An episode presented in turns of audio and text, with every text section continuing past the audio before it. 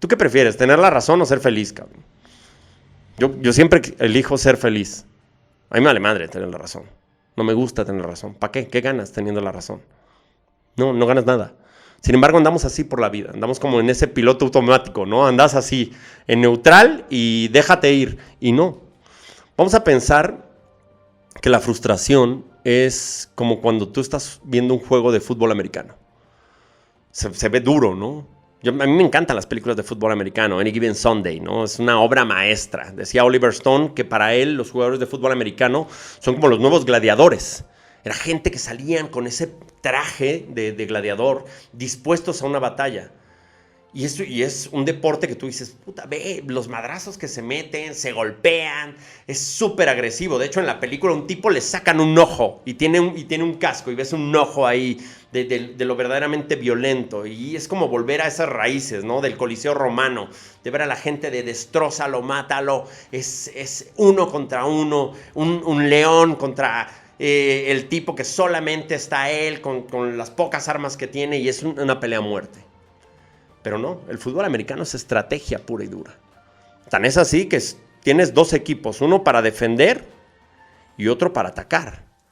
O es un deporte mental, es un deporte de estrategia, como la vida misma. La vida misma es estrategia. Tú vas enojado, tú vas frustrado, tú vas encabronado por la vida. Y así nunca va a salir nada. Jamás va a salir nada. Entonces, cuando tú estás en ese mood en esa actitud de emputamiento, va a salir mal todo, cabrón. no hay estrategia, no hay un... Ah, pues ahora lo que voy a decir va a salir bien. Y no se trata de ser condescendiente, ni se trata de darle la razón a todos, ¿no? Eh, se trata de ti. Y te voy a decir por qué. Porque el único responsable de tu frustración eres tú. Eres el único. Y también eres el único que puede controlarla, el único que puede asumir esa, frustración. ¿Yo sabes qué te diría? Te diría que no te estés poniendo sacos que no son tuyos, ni que intentes librar batallas que no te pertenecen. Ya la vida es suficientemente complicada o la hacemos complicada, porque la vida es simple, cabrón. La vida es la que es, tiene sus, sus altibajos, y son cosas que no puedes controlar. Entonces, no te metas en algo en lo que no puedes controlar. No puedes controlar lo que pasa alrededor de ti. Pasa, puedes controlar lo que pasa contigo. Y lo que pasa contigo es la serenidad que puedes tener, la, sangre fría que puedes llegar a tener en determinados momentos, que no es malo. ¿Por qué? Porque nosotros normalmente y porque culturalmente los mexicanos nos han educado con eso, ¿no? Es no, no, no, no, no seas tan frío. No puedes tomar decisiones así. No seas malo, no, no seas hiriente. No lo hagas, no digas no. Todo tienes que decir que sí. No, no. Es un momento donde puedes decir, no, basta, estoy hasta la madre, no quiero esto. Y como no quiero esto, decides. Y decidir es elegir. Decidir es renunciar. Renuncias a una cosa.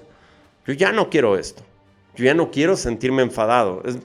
tenemos puntos de vista distintos, pues quédate con el tuyo, cabrón. ¿Qué prefieres, ser feliz o tener la razón? Pues yo prefiero ser feliz. Entonces ahí está esa, esa felicidad que al final del día es tuya.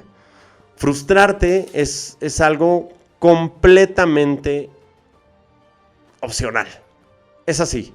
Tienes la opción de vivir frustrado o vivir bien. Ser infeliz o ser un desgraciado. Vas a ser un desgraciado toda tu vida. Pues no te gusta cómo actúan los demás, no te gusta lo que dicen los otros. Andas así, en ese modo. Y yo creo que, mm, que es un modo muy triste de vivir. No deberíamos estar así, no deberíamos de estar.